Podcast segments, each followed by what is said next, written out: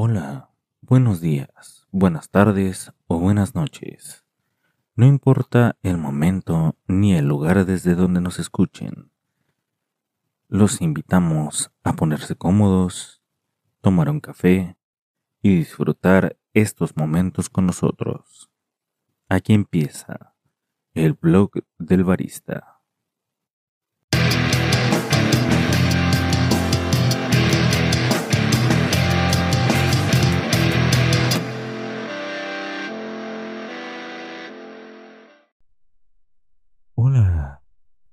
Yo soy el barista y este es el episodio número 11 que se llama Las competencias de baristas, otras categorías y México en las mundiales. En los pasados dos episodios hemos hablado ampliamente y a detalle de un par de competencias para baristas, el campeonato de Brivar y el de baristas pero dado lo amplio de los temas, especializaciones, estudio y desarrollo de las actividades de profesionales del café, no podrían haberse quedado en solo dos categorías, por lo que, desde el año 2011, que fue creada el organismo World Coffee Events o WCE, se buscó diversificar estas competencias, de modo que surgieron categorías que el día de hoy veremos, aunque no a detalle como las pasadas, ya que algunas no se llevan a cabo en México, y de las otras hablaremos a detalle cuando se acerquen las fechas de realización, de modo que tengamos fresca la información y comprendamos mejor el desarrollo y presentación de las mismas. La World Coffee Events reconoce y organiza siete categorías de competición. Como ya decía, de dos ya hemos hablado, por lo que seguimos con World Latte Art Championship o Campeonato Mundial de Arte Latte.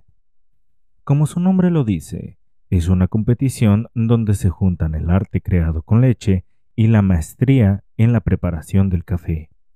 En ella, e igual que con las anteriores categorías, por medio de rondas eliminatorias, se presentan los baristas de todos los países asociados, con un par de lates en diseño libre, pasando los de mejor puntaje a la semifinal, y así hasta que los seis mejores llegan a la final, donde presentan seis bebidas, de las que cuatro son lates y dos son maquiatos.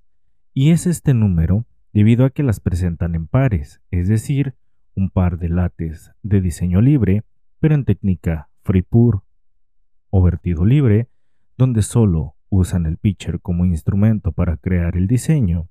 Después, un par de lates, donde sí se permite la técnica que se llama etching, que además de los vertidos libres permite usar cucharillas o puntas para refinar o colocar detalles a los diseños, y de este modo hacer figuras con mayor complejidad y finalmente el maquiato se presenta con la técnica free pour y el diseño es libre. Ahora, si bien el diseño del dibujo para todas las categorías y todas las bebidas es libre, deben presentar una foto de lo que será el resultado, y el par de bebidas correspondiente deberían ser una réplica lo más exacta posible a esta fotografía. Y aunque no se evalúa el sabor de la bebida, sí se toma en cuenta la técnica del barista, su limpieza, presentación y claro, la complejidad y precisión de los vertidos y diseños. No hundaré más en esta categoría, ya que hablaré muy a detalle en su momento en el futuro. Seguimos con World Coffee in God Spirits. Aunque si bien no hay una traducción literal para el nombre de esta categoría, es más entendible si partimos del dato en el que a ciertas bebidas y preparaciones destiladas o con alcohol se les conocen como bebidas espirituosas. Una de ellas es el whisky, que tradicionalmente se usa en la preparación del llamado café irlandés, mismo que forma parte de las dos bebidas que se presentan durante la competencia. La otra vendría a ser una bebida de diseño libre, en la que el barista explota su creatividad y técnica en el uso de combinación de los licores y el café. Esta competencia no se hace en México, por lo que es un tanto desconocida, Sin embargo, aquellos que estamos inmersos en el mundo del café sí que la hemos visto, y en lo personal es de mis favoritas, pues es muy interesante y esperemos que un día sí que se realice en nuestro país y así tener representación. Además de que sería una gran oportunidad de hacer que industrias como la de la mixología se hermanen con la nuestra y sea un puente más en la construcción de una industria de alimentos y bebidas más sólida y unida. La siguiente es CHESP Ibrick Championship o Campeonato de Ibrick o como mejor lo conocemos, Café Turco. ¿Alguna vez has visto una preparación que se realiza en un extraño recipiente que se pone sobre arena caliente? Pues sí, ese es el café turco, así se le conoce, que se prepara en un recipiente que es el ibrick, una especie de pitcher con mango largo, que se coloca en arena caliente y que tradicionalmente se prepara con café en una molienda extremadamente fina, y a la que se le lleva a hervir en tres ocasiones para servirse sin filtrar. Es justamente esta bebida que se sirve en la competencia, una versión propia con cafés especiales, pero preparada de este modo. Esta competencia es aún más desconocida, pero si tienen la oportunidad de ver en los medios de la WCE, estoy seguro que les será muy interesante. Además de que también presentan una bebida de diseño. Continuamos con World Cup Taster Championship o Campeonato Mundial de Cata. Justamente de la evaluación de cafés de alta complejidad en taza, bajo un protocolo y una serie de rondas, es que se trata esta competencia, cuya dificultad radica en la maestría y desarrollo que se tiene en el hecho de poder catar, evaluar y valorar los atributos sensoriales del café en taza, cosa que es bastante más compleja y requiere de muchísimas horas de práctica, de mucha habilidad y hay que decirlo también, de mucho cuidado por parte del barista catador, pues el principal instrumento de ellos es el llamado sistema del gusto, compuesto por la nariz y la boca, por lo que acciones como fumar o comer demasiados irritantes están prácticamente fuera de sus hábitos ya que son sumamente dañinos para las células receptoras de las sustancias y compuestos que conforman el aroma y los gustos en sabor del café. Y finalmente tenemos a The World Coffee Roasting Championship o Campeonato Mundial de Tostado. El tueste del café es un tema muy complejo, ya que la maestría de su dominio le toma a numerosos tostadores alrededor del mundo años en llevarlo a cabo con la más alta calidad. Ahora, imaginen medirse en esta disciplina contra los mejores maestros tostadores del mundo. Y es que la competencia se desarrolla fuera del glamour de los escenarios que pisan los baristas, y más allá, se lleva a cabo junto a la máquina que por excelencia dominan, es decir, los tostadores. Pero no solo para muchos representa enfrentarse a un tostador y materiales quizás poco manejados, sino a cafés que nunca han tenido y han de poner toda su experiencia para desarrollar una curva de tueste que refleje lo mejor de esos granos en un resultado final en taza digno de un campeonato mundial. También de esta competencia hablaré más a detalle cuando aquí en México se lleve a cabo para obtener a nuestro representante en las mundiales, pues su complejidad nos pedirá de más tiempo y palabras para expresar y comprender sus alcances. Ahora, cada una de estas categorías representa por sí una gran complejidad en su dominio, y aquellos baristas, catadores y tostadores que llegan a lo más alto, en verdad han pasado años puliendo sus técnicas, conocimientos y habilidades para llegar a ese lugar, por lo que el hecho de que una u otra sean más mediáticas que el resto no debe demeritar el hecho de que todos son tan importantes para el sector como lo es el café mismo. Además, del hecho de que existen y se desarrollan estas competiciones promueven un mayor desarrollo de los profesionales de la industria y acerca a los consumidores al conocimiento de los aspectos que hacen posible que una taza de café sea servida en cualquier rincón del mundo, donde un apasionado del café se encuentre. Para finalizar este episodio, Y de momento cerrar el tema de las competiciones de los profesionales del café, vamos a hacer un repaso por los resultados que México y sus representantes han tenido a lo largo de la historia de las competiciones mismas, aclarando que México no tendría representación sino gracias a la Asociación Mexicana de Cafés y Cafeterías de Especialidad, o AMSE, quienes son los que las organizan y envían a las y los campeones como representantes de nuestra industria, aunque esto no siempre fue así, de modo que en los primeros años de las competiciones no aparece ningún connacional, y en algunas de estas categorías no, no tenemos representación, en parte debido a que si bien la AMSE hace un gran trabajo en la organización y todo lo que implica, seguramente faltan más tiempo en horas hombre, como se les dice, así como recursos humanos, materiales y, claro, económicos, para atraer el resto de categorías, y por otro lado, es una realidad que aunque la industria del café lleva algo más de 200 años en nuestro país y la mayoría de la población reconoce la existencia de esta, la profesionalización, exposición y reconocimiento de los esfuerzos que se hacen en miras de la calidad aún están lejos de ser los ideales, por lo que baristas especializados en todas las disciplinas que la barra exige o bien profesionales polivalentes dentro del complejo campo del café son pocos y no todos tienen la oportunidad de presentarse en un escenario, tal vez por temas de tiempo o bien económicos.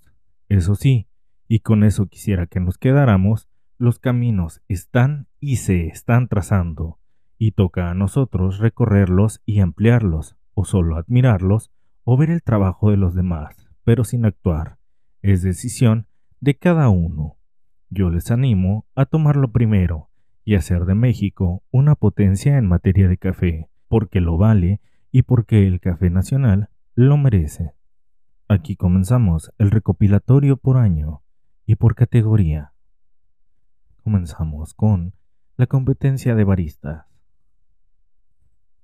En el año 2003, Pedro Orozco, decimoquinto lugar. Año 2004, Fabián Sánchez, decimonoveno lugar. Año 2005, Pedro Orozco, vigésimo octavo lugar. Año 2006. Aarón Fierros, vigésimo segundo lugar. Año 2007. Salvador Benítez, vigésimo primer lugar. Año 2008. Salvador Benítez, vigésimo sexto lugar. En el año 2009 no hay información. Año 2010. Fabricio Ascensión, noveno lugar. Año 2011. Javier Gamboa, vigésimo primer lugar. Año 2012. Fabricio Ascensión, segundo lugar. Año 2013. Alejandro Escobar, vigésimo primer lugar. Año 2014. Erika Chagoya. Trigésimo cuarto lugar. Año 2015. Julieta Vázquez. Decimosexto lugar. Año 2016. Julieta Vázquez. Trigésimo segundo lugar. Año 2017. Luis Feria. Trigésimo quinto lugar. Año 2018. Ariadna Chaparro. Trigésimo lugar. Año 2019. Juan Carlos de la Torre. Octavo lugar. Año 2020 y 2021 no hubo representación. Año 2022 está por realizarse. Continuamos con Brivar. Año 2014, Alejandro Escobar. Décimo tercer lugar. Año 2015, Carlos de la Torre. Décimo segundo lugar. Año 2016. Carlos de la Torre, 33 lugar. Año 2017. Florentino León, 37 lugar. Año 2018. Julián Rivera, vigésimo lugar. Año 2019. Miriam Aldana, cuadragésimo lugar. Año 2020-2021. No hay representación. Año 2022 está por realizarse. Seguimos con Artelate. Año 2010. Alelí Moreno. Decimotercer lugar. Año 2011. Aleli Moreno. Segundo lugar. Año 2012. Gerardo Mendoza. Décimo primer lugar. Año 2013. Javier Gamboa. Décimo segundo lugar. Año 2014. Javier Gamboa tercer lugar. Año 2015, Miriam Aldana, vigésimo noveno lugar. Año 2016, Miriam Aldana, décimo segundo lugar. Año 2017, Jorge Solís, vigésimo cuarto lugar. Año 2018, Israel Jiménez, Decimoquinto lugar. Año 2019, 2020 y 2021 no hay representación. Año 2022. Cristian Ponce, décimo lugar. Continuamos con Tostado. Año 2015. Nicolás Martínez, décimo lugar. Año 2016. Salvador Benítez, séptimo lugar. Año 2017, Roberto Espinosa, décimo octavo lugar. Año 2018, Salvador Benítez, décimo segundo lugar. Año 2019, Eduardo Juárez, quinto lugar. Años 2020 y 2021, no hay representación. Año 2022. Jorge Sotomayor, décimo octavo lugar. Y por último, y solo por una ocasión, en la competencia de catación, año 2013, Julián Rivera, vigésimo primer lugar. Amigas y amigos, es así que concluye este episodio. Esperamos que haya sido de su agrado. Recuerden seguirnos en las redes sociales y en nuestra página www.elblogdelbarista.com.mx. Yo me despido, no sin antes agradecer su atención. Nos escuchamos en un próximo episodio. Se despide de ustedes, el barista.